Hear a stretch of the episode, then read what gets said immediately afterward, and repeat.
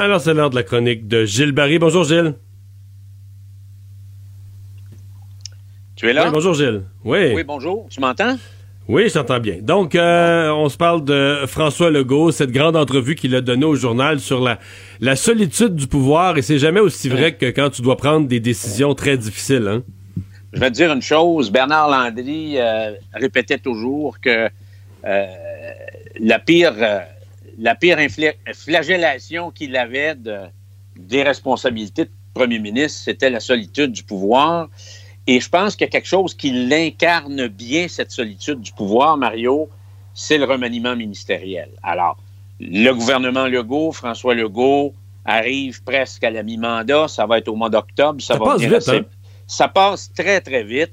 Alors, euh, il y, a une fin de session qui, vient de terminer. Alors, c'est toujours très difficile. Et moi, Mario, là, j'ai eu quand même, j'ai servi sous cinq gouvernements. M. Lévesque disait, faire un remaniement ministériel, surtout au mois de juin, c'est comme aller chez le dentiste, mais deux jours où euh, ils t'ont fait un plombage, puis ils t'ont gelé comme il faut. Puis là, le lendemain, le dentiste te rappelle en disant Oups, ça n'a pas trop marché, il faut que tu reviennes. C'est tout un casse-tête, c'est beaucoup de tourments. Euh, M. Legault a dit euh, dans les médias, dans les derniers jours, il s'est réveillé souvent parce qu'il est interpellé par ce qui se passe. Mais un remaniement, c'est très difficile parce que c'est d'abord et avant tout euh, des décisions qui ont des conséquences sur les relations humaines. Alors, c'est dur, c'est difficile, c'est des choix humains qui peuvent être très, très douloureux pour certains et certaines. Alors, il y a deux options, Mario, qui, s'offrent. Il y a deux scénarios où il fait avant les vacances ou il attend après les vacances, c'est-à-dire avec la rentrée de l'automne avec un nouveau discours inaugural. Alors, l'avantage de le faire avant les vacances, c'est quand même les gens peuvent partir. Ben, ils peuvent partir puis lire, lire dans leur chaise Adirondack ou dans leur chaise longue un peu durant l'été là. Tu as tout compris, Mario, parce que dans le fond, si on regarde, tu regardes beaucoup, tu commandes beaucoup l'actualité politique, tu es dedans, par-dessus sa tête. Avec la pandémie, on sait que le grand coup de barre qui est à donner, c'est définitivement santé, services sociaux et les aînés.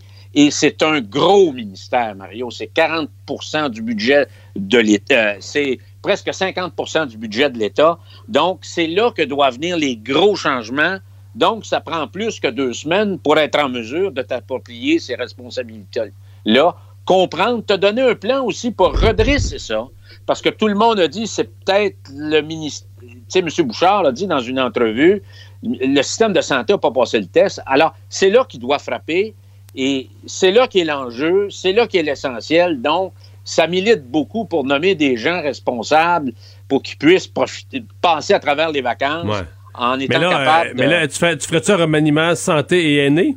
Bon, euh, je vais y, Parce que là, si tu fais un remaniement aîné, Marguerite Blais, Marguerite Blais reste pas en politique, à mon avis, s'il n'y a plus ministre des aînés. Moi, Mario, je ne vais pas te parler des noms aujourd'hui, mais je vais plutôt te, échanger avec toi les défis que le premier ministre a. Alors, l'autre hypothèse, Mario, c'est à l'automne. Et juste pour terminer sur le scénario immédiat, M. Legault a une adhésion exceptionnelle dans l'histoire du Québec. Alors, on sait que les Québécois sont derrière lui, mais il ne peut pas être premier ministre puis ministre de la Santé jusqu'à la fin des temps. Alors, il y a comme, il comme l'importance de donner un coup, de frapper l'imaginaire, puis de redresser la situation, parce que pour revirer un ministère comme ça, bout pour bout, ne peut pas faire ça à l'intérieur d'un an. Alors, à l'automne, ben, c'est sûr qu'il peut avoir un nouveau discours inaugural. C'est sûr qu'il remet à plus tard. Et je te dirais que toutes les tendances, Mario, euh, fait en sorte que le PM est fatigué. M. Lévesque arrivait à ses fins de session, ses chapeaux de roue. Tu sais ce que c'est, les fins de session, Mario? mais là, c'est hors catégorie, là. Là, c'est... lui. Tu sais, les députés et les autres, ils ont travaillé un rythme. Il y en a qui ont travaillé fort, mais, mais lui a travaillé un rythme débile, unique. C'est c'est, garde, c'est inhumain. Alors, il est obligé là, de faire des choix difficiles parce que, faut le dire, là, le dernier choix revient au PM, son chef de cabinet, qui est Martin Koskinen, dans ce cas ici. Donc, les autres vont être. Il y a des gens qui vont être consultés, va recevoir des conseils, des avis. Va, mais à la fin de la journée, c'est le premier ministre François Legault et son chef de cabinet qui vont décider. Alors, le problème, Mario, on l'a dit tantôt, euh, le temps court. Il y a une élection qui est à date fixe, qui est en octobre de 2022. Dans le fond, il reste un an et demi parce que moi, je me rappelle de la dernière élection. huit mois avant, les médias étaient déjà en campagne préélectorale. Alors, est-ce qu'il y, a urgence de remaniement? Mettons qu'il n'en fait pas pantoute. Ni ce printemps, ni à l'automne. C'est un choix. C'est un mettons choix. Que mettons que tu trouves que ça va pas si mal, là.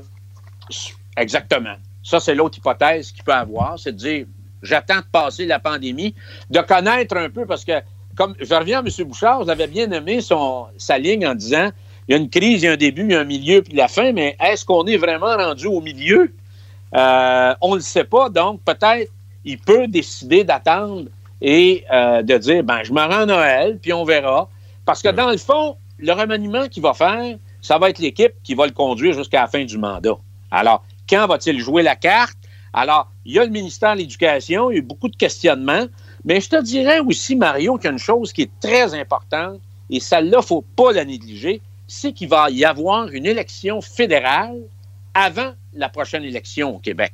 Et c'est peut-être là, M. Legault, parce qu'il ne doit pas lâcher le terrain du nationalisme décomplexé et offensif, c'est là, à mon point de vue, qu'il doit probablement mettre de l'avant une coupe de mousquetaires, hommes ou femmes, pour être en mesure de travailler et de lutter contre les ingérences du gouvernement fédéral, parce qu'il va en avoir. Parce que moi, je suis convaincu que dans les prochains mois, Justin Trudeau, euh, au zénith dans l'appui public à travers le Canada, va décider de, d'aller aux urnes, de convoquer des élections générales.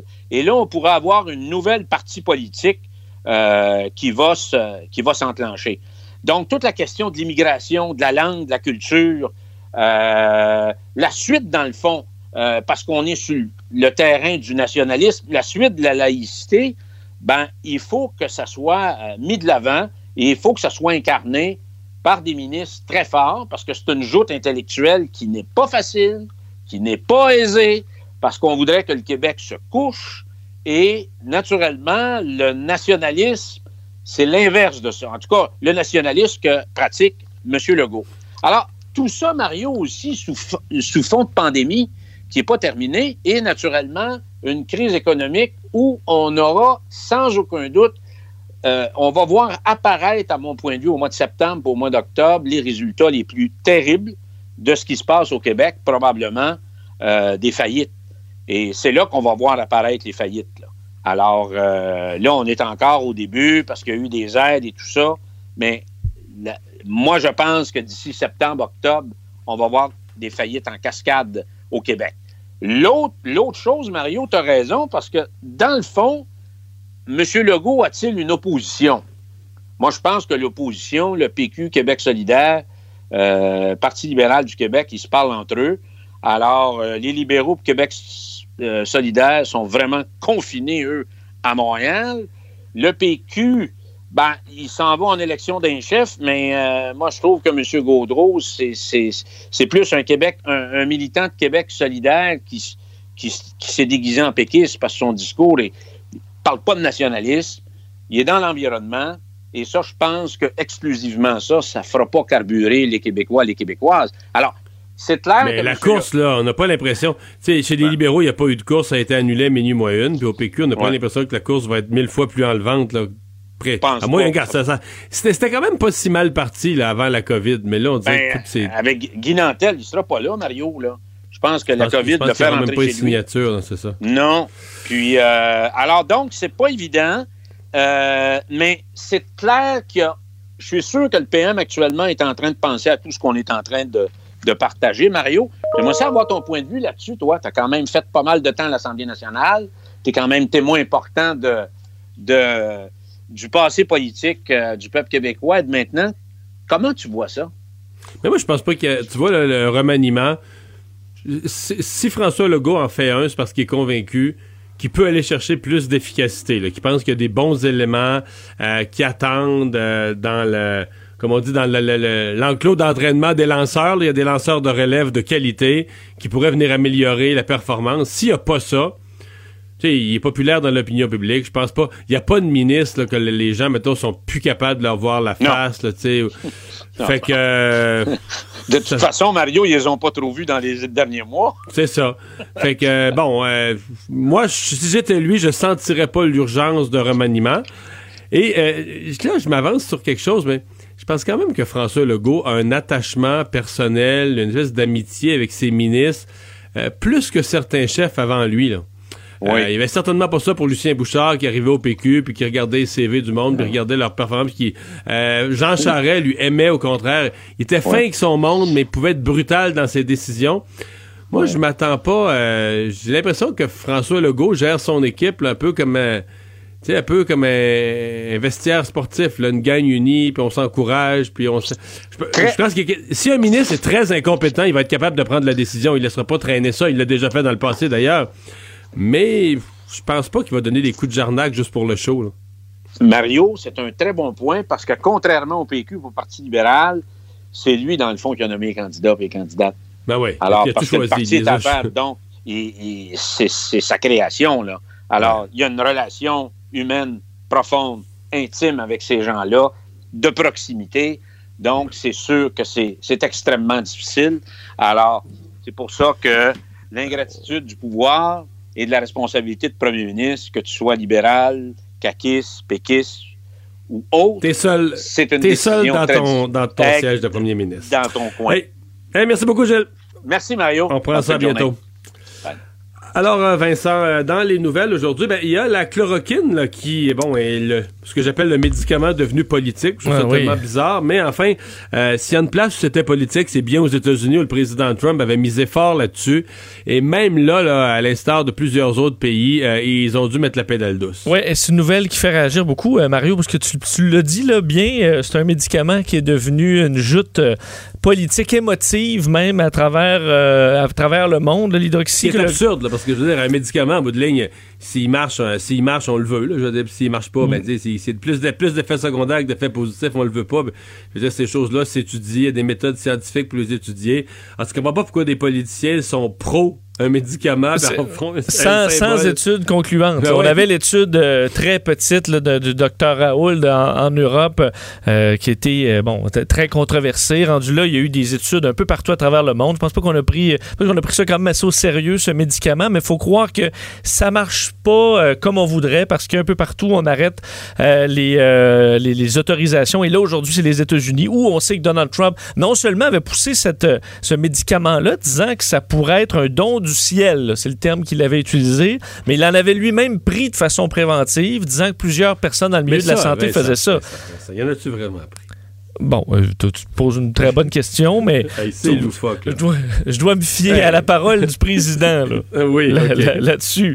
mais, euh, on annonce donc qu'on arrête l'autorisation parce qu'on avait autorisé le 30 mars, très rapidement, la FDA et Donald Trump s'en était beaucoup vanté, on avait autorisé rapidement le droit pour les hôpitaux seulement de donner de la chloroquine ou de l'hydroxychloroquine à des patients atteints de la COVID-19. Mais cette, cette autorité... c'est euh, euh, cette autorisation est retirée. Pourquoi?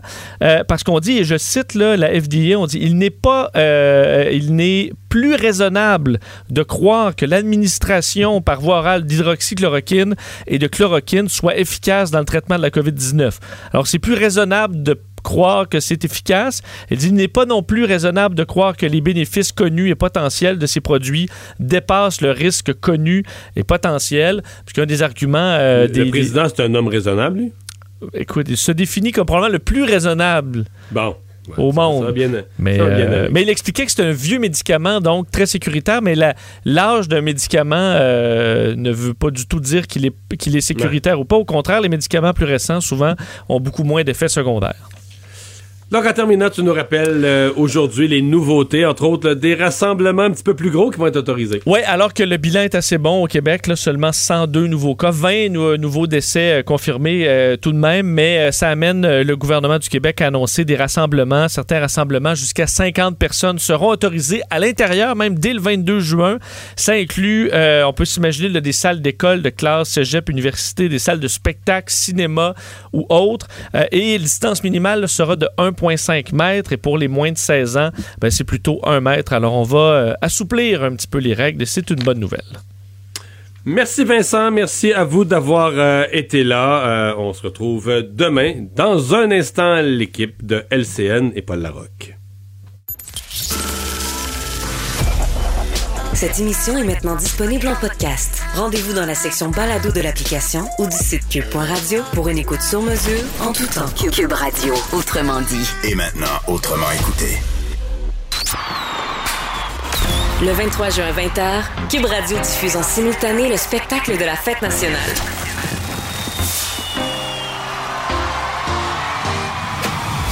Partout au Québec, célébrez avec tous vos artistes préférés. Avec Ariane Moffat et Pierre Lapointe à l'animation, soyons unis le 23 juin 20h sur Cube Radio pour la diffusion du grand spectacle de la Saint-Jean. Cube, Cube Radio. Une autre façon de célébrer la Saint-Jean.